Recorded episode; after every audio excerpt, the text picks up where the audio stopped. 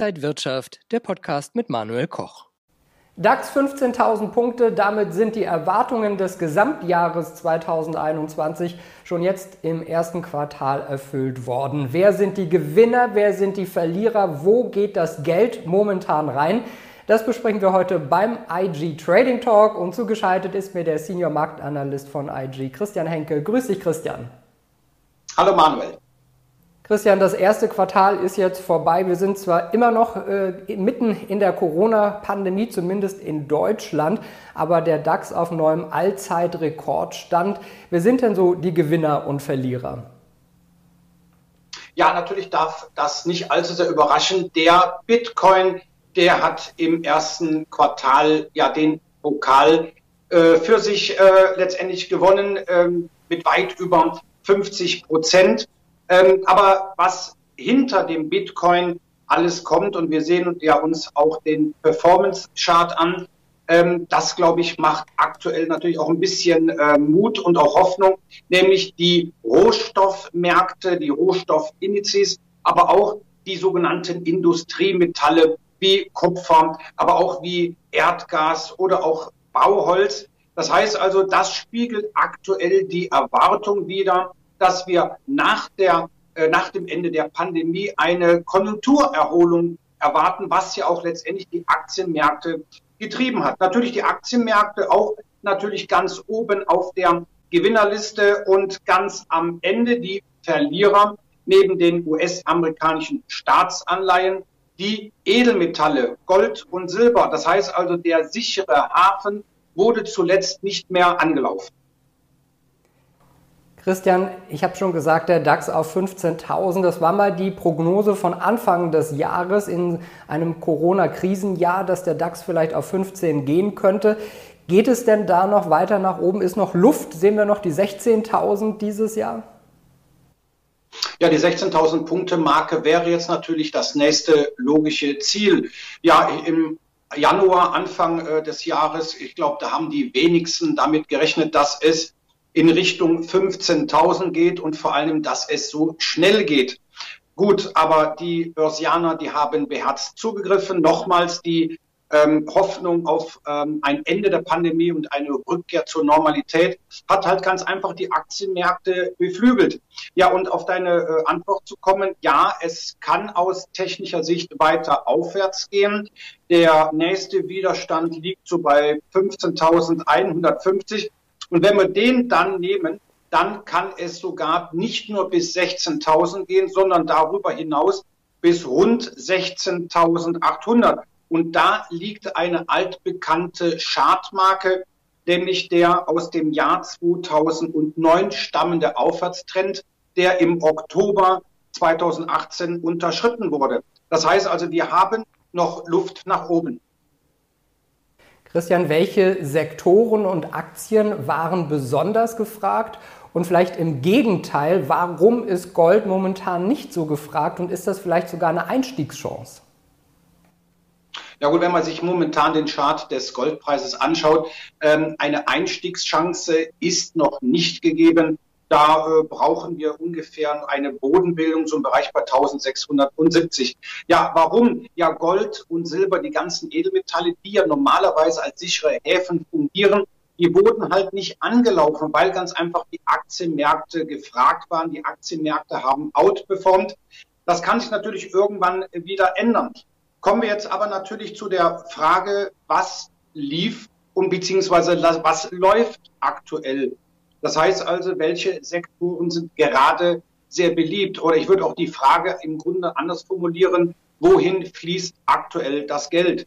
Ähm, der DAX, da Sektoren ähm, zu finden, beziehungsweise diese in Sektoren einzuteilen, ist ein wenig schwierig. Aus diesem Grund greifen wir hier in Europa auf den Stocks 600, wie der Name schon verrät. Dort sind die 600 größten europäischen Aktiengesellschaften äh, notiert und in 19 Sektoren gegliedert. Und wir sehen uns auch die relative Stärketabelle an. Ja, es sieht aus wie eine Fußballtabelle. Wir haben also die Tabellenspitze, das Mittelfeld und natürlich dann eigentlich auch die Abstiegskandidaten, die Schlusslichter. Und wir sehen, und das kann man ja auch ökonomisch ähm, und fundamental natürlich begründen, Jetzt seit kurzem an erster Stelle die Automobilaktien. Dazu zählen auch BMW, Daimler und Volkswagen, die gerade bei den Anlegern sehr gefragt sind. Das sind sogenannte zyklische Werte. Das heißt, auch hier setzen die Anleger auf eine absehbare Konjunkturerholung. An zweiter Stelle die Touristikaktien, ein Sektor, der ja im Grunde 2020 absolut nicht gefragt war. Jetzt aber auch hier gleiche Begründung. Die Marktteilnehmer hoffen, wie gesagt, dass äh, die Pandemie irgendwann auf absehbarer Zeit endet und dass die Menschen, die Bürger in äh, Europa, vor allem in Deutschland wieder verreisen. Die Deutschen sind ja nicht umsonst ja letztendlich Reiseweltmeister. So, das ist natürlich die Hoffnung, die die Touristikaktien wie TUI, Carnival, äh, aber auch die äh, äh, Airlines natürlich auch nach, nach oben schiebt. Dann haben wir natürlich an dritter Stelle die europäischen Bankenaktien. Einige davon wie ING, PNB, Paribas konnten gestern äh, konnten äh, deutlich zulegen.